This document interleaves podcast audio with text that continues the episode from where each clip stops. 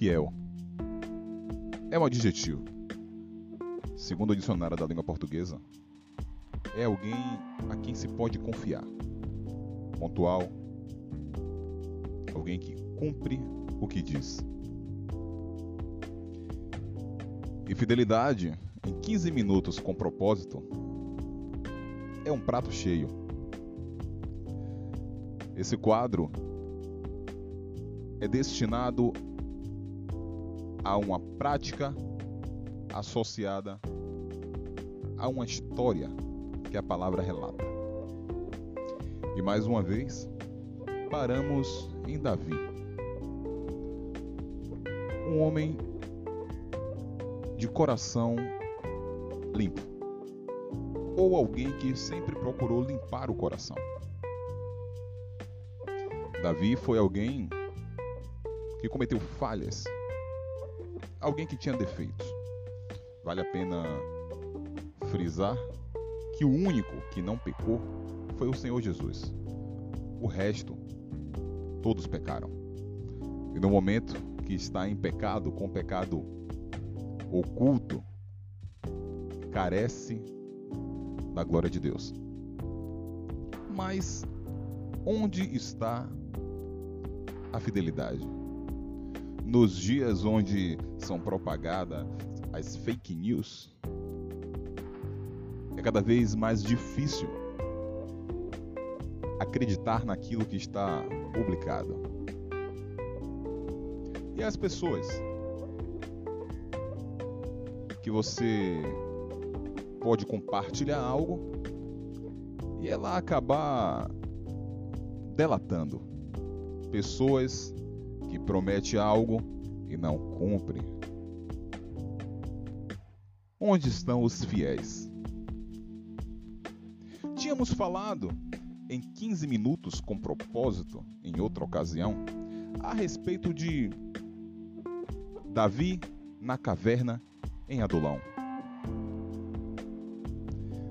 Davi recebeu ali enquanto fugia de Saul os seus parentes, seus familiares. Nossa, aquilo ali deve ter sido um refrigério para Davi. Mas também apareceram ali 400 homens endividados, depressivos, sem credibilidade. E olha que essa dívida era pago muitas vezes com a própria vida em trabalhos forçados, ou tinha que entregar um dos seus filhos. Não era como hoje que o seu nome fica apenas no cadastro ali do SPC e do Serasa, não. Era cercear sua liberdade complicado. Mas esses homens chegaram nessa situação de homens que tinham uma série de problemas, desacreditados pela sociedade, e vão se associar a alguém que foi ungido como rei. Eu até tinha questionado na ocasião passada. Davi falando: Meu Deus, meu pai, o Senhor me ungiu rei de Israel. Davi pro Saul, perdão. Saul procura tirar minha vida. E agora tem devedores aqui. 400 homens devendo. Tudo feio. Acredito eu, tá? Pela, pela situação, pelos adjetivos que a palavra cita a respeito desses homens, eu acho que eles estavam mal trapilhos, de barbas mal feitas. Mas Davi já era um pastor de ovelhas desde pequeno. O coração de Davi como rei foi forjado nos pastos, nem sempre verdejantes, e aquelas ovelhas malhadas eram ovelhas doentes, muitas delas mancas, mas ele estava ali, disputando com o urso, disputando com o leão a vida daquelas ovelhas. Como eu disse antes, umas delas até doentes. Mas lá estava o coração de alguém escolhido para reinar ouvi de alguém uma expressão muito interessante. O dom que você tem atrai as pessoas. E de fato, uma, um beija-flor vai lá, busca uma flor específica porque algo atraiu aquele pequeno pássaro e ele foi de encontro àquela flor. Funciona mais ou menos como um magnetismo, considerando que o dom que eu tenho, o dom que você tem, não é para a sua glória ou para a sua honra necessariamente perante aos homens, mas é para aperfeiçoamento do corpo. Então, o dom que você tem é para servir o outro. E quando falo servir o outro, não me refiro de maneira estrita àquilo que nós chamamos como igreja, quatro paredes. Não. Não. É para servir ao próximo porque o amor de Deus ele é manifestado a todos os homens. E você recebe o dom que é derivado do amor de Deus, porque Deus é amor. Tudo que vier de Deus jamais poderá ser conceituado como mal, porque Deus é bom, nele não é achada maldade. E Davi, além do dom de tocar, além do dom de compor, Davi era um pastor por excelência. Era alguém que sabia influenciar de maneira positiva. Esse é o servo Davi.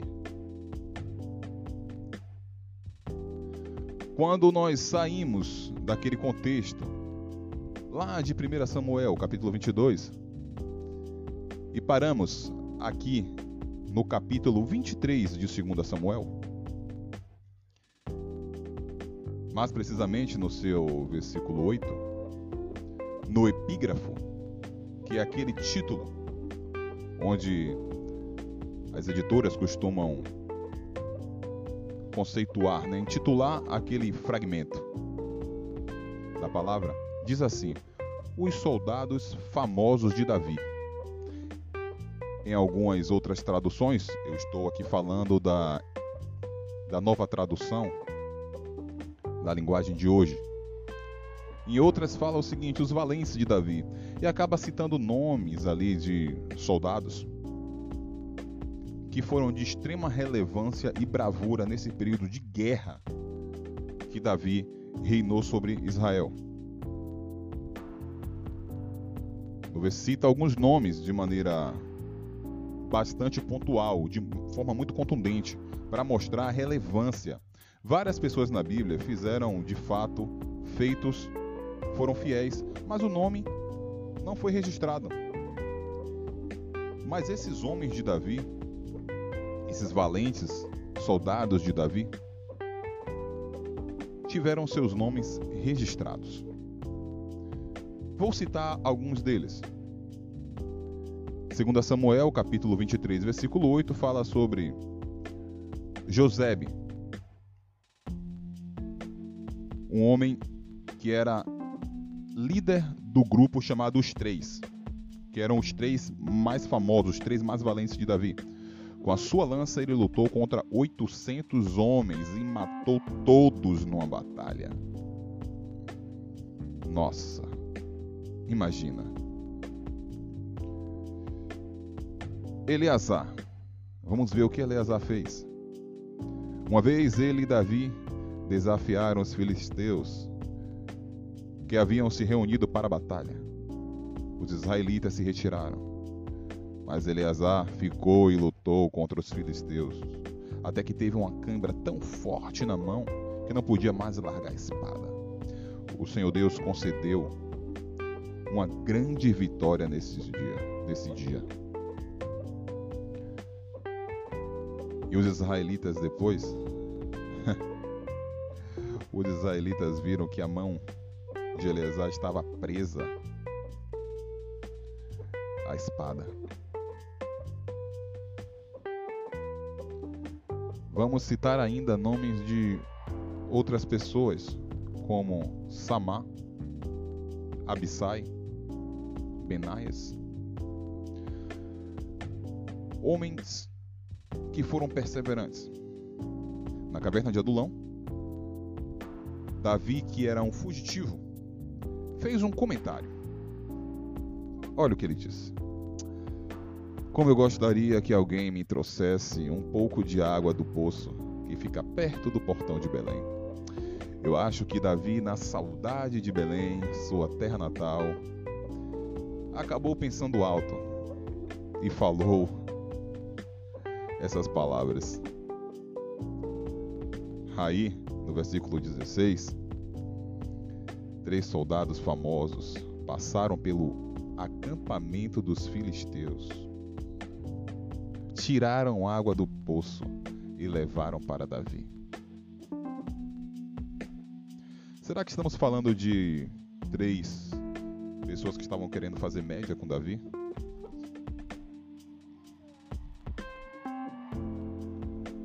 Ou eram homens que estavam determinados a servi-lo?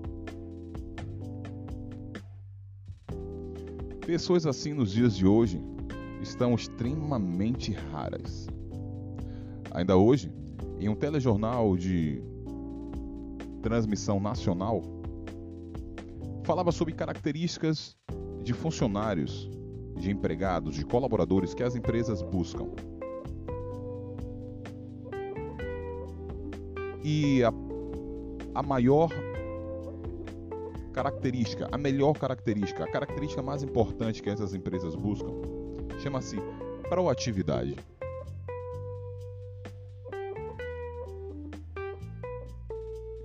Em um momento onde temos milhões de desempregados no país, muitos então que passam por entrevistas sequer conhecem o termo proatividade. É aquele que não vai precisar de um comando para fazer aquilo que tem que fazer. Ele faz algo mais. Ele dá um passo a mais. Ele está sempre um passo à frente da necessidade. E esses homens aqui estavam correndo risco de serem mortos, porque eles passaram pelo acampamento do inimigo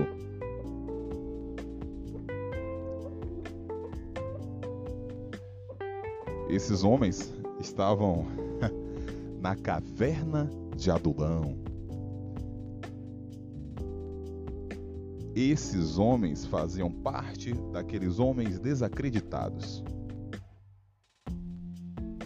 A maioria deles. Desacreditados, endividados, depressivos. e agora eram chamados de valentes do rei. E aí vem aquela pergunta é interessante. Quando eu chego aí aos 13 minutos e 30, eu costumo perguntar: como vai a sua fidelidade? Fala para mim. Pensa aí.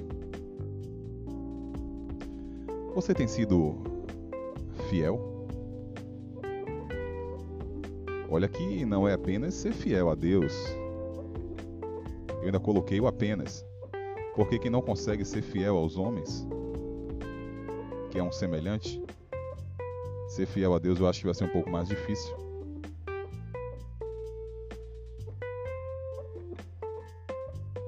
Então, é momento de refletir como tem sido a minha fidelidade.